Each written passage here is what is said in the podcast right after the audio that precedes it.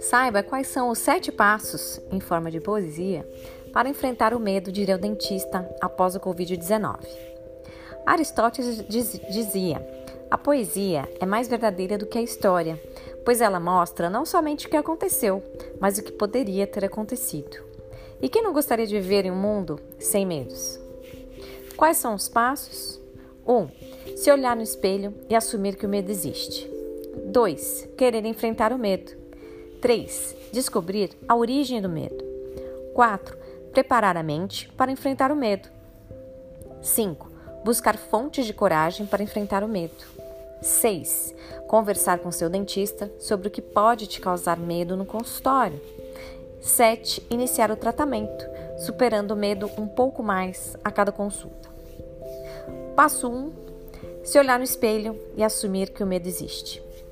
O primeiro passo para enfrentar o medo é assumir que ele existe, é se olhar no espelho, admitir nossas próprias limitações, é ver que não somos tão corajosos em nossos corações. Verbalizar o medo parece algo assustador, só que não. Abrir mão da responsabilidade de ser forte o tempo todo é libertador, é felicidade. É saber o verdadeiro sentido da palavra humildade. Quando a gente se olha no espelho, alguém grande e pequeno ao mesmo tempo cheio de qualidades e defeitos. Alguém que chora, que ri, que é fraco e forte.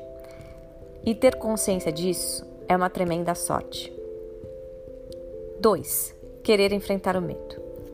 O segundo passo para enfrentar o medo é querer enfrentar o medo. Encarar que ele está lá e que de gigante monstro se tornou conhecido e está pronto para ser combatido.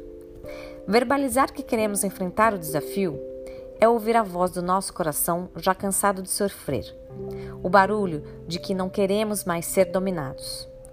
E ao, é ao mesmo tempo estarrecedor e simplicidade. É ouvir em alto e bom som o que é vontade. Quando a gente fala para o espelho que é alguém corajoso e medroso, cheio de energia e de receio, alguém que fala, que se arrepende, que pensa e que desespera, ecoa por todos os cantos o que nos espera. 3. Descobrir a origem do medo. O terceiro passo para enfrentar o medo é descobrir desde quando ele existe, é abrir os porões da nossa mente e perceber que algo fez existir, é ter o discernimento do momento de extinguir. Definir a origem do medo parece intrigante, mas pode ser divertido Orar, olhar com os olhos de hoje com compaixão ao eu do passado. É autoconhecimento, é divino. É entender que um homem já foi um menino. Quando a gente descobre a origem, vimos que algo que foi suficientemente grande nos marcou para sempre. Algo que talvez não causasse, causasse o mesmo em outra pessoa. Porém, conosco foi assim, bateu e marcou. E saber exatamente o que foi nos mostra que ainda não acabou. Preparar a mente para enfrentar o medo. O quarto passo para enfrentar o medo é se preparar mentalmente, é ver quais de nossas qualidades pode nos ajudar e nos servir. É ter o pensamento positivo e seguir. Criar uma mentalidade para encarar o medo soa impossível, enquanto o medo ainda está lá, mas ele é menor do que parece tem tamanho definido, é possível de ser enfrentado, pois nada se torna possível antes de na mente ter sido imaginado.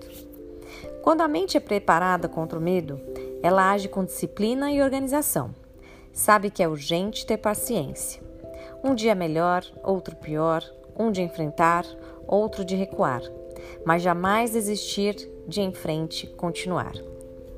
5. Buscar fontes de coragem para enfrentar o medo.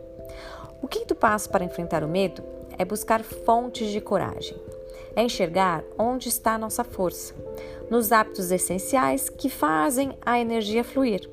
Boa alimentação, hidratação, exercícios físicos e com tranquilidade dormir. A fonte,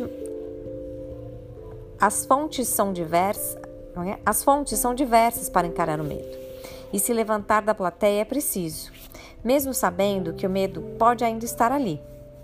Medo é falta de conhecimento e falta de ter em si e falta de ter em si mesmo fé. E tudo isso para trás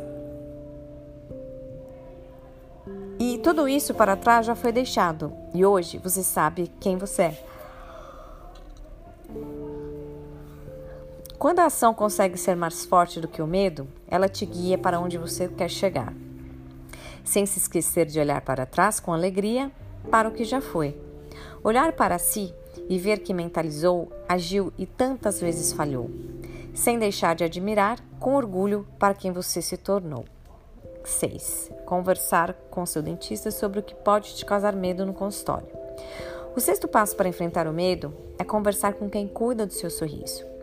É o ver como amigo, como um amigo que passou pelo mesmo medo que você, que viu o mundo parar sem saber se voltaria, mas que está de pé para servir a quem quiser voltar a sorrir um dia. As conversas podem ser inúmeras para fazer passar o medo desde as triviais às mais profundas. Do simples ao introspectivo, o contato humano é essencial. Definindo o que te causa medo, passo a passo vai sendo desvendado. Que os cuidados são necessários, mas que o problema tem que ser enfrentado. Quando a confiança mútua é mais forte do que o medo, ela se torna um pilar indestrutível. A saúde precisa de muita técnica e mais ainda de calor humano. A qualidade, seguida de uma palavra amiga, mútuo respeito e admiração, quando unimos o útil ao agradável, abrimos aquele sorrisão. 7. Iniciar o tratamento, superando o medo um pouco mais a cada consulta. O sétimo passo para enfrentar o medo é começar a cuidar do seu sorriso. O dentista vai cuidar da saúde bucal e estética e você vai fazer a sua parte com a escovação e o fio dental. Afinal, ambos terão a responsabilidade no resultado final. Tudo o que possa te causar medo deve ser esclarecido antes com sinceridade, desde os cuidados com higiene ao tratamento em si. E o profissional com calma, devendo tudo te explicar. A sua tranquilidade é a segurança com que o dentista vai te tratar. Quando o resultado obtido é maior do que o medo, você vê que vale a pena acreditar em si mesmo. O sorriso é o idioma universal dos homens. Sem uma só palavra, sem uma só palavra precisar dizer, conseguimos expressar a alegria que é viver.